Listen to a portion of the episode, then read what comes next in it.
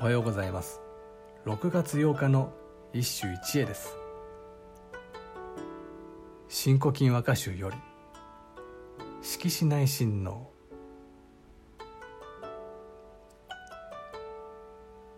ホトトギスその神山の旅枕。ほのかた来し空ぞ忘れん。ホトトギスその神山の旅枕ほのかた来し空ぞ忘れん。色紙内親王の代表歌だ。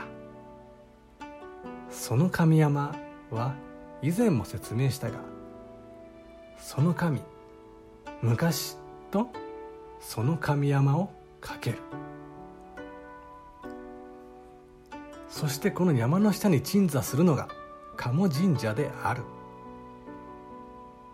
言うまでもなく色紙が参院として多感な10代を駆け抜けた場所だ。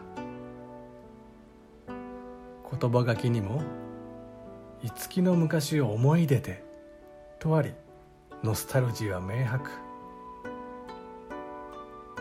ホトトギスも過去の設定というような理知はなく純粋に「思い出を鮮やかに呼び覚ます。風景の一つに過ぎない。真っ青な大空。ホトトギスの声。ありありと思い出る。友との語らい。炎の2文字がこの瞬間を一層に宝物にして結句忘れぬの強さから幸福感がにじみ出る。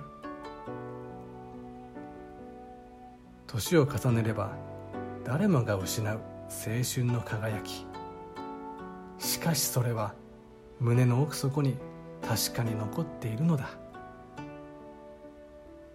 この歌に触れたならあなたも同じ感動を得ることだろう。以上今日も素晴らしい歌に出会いました。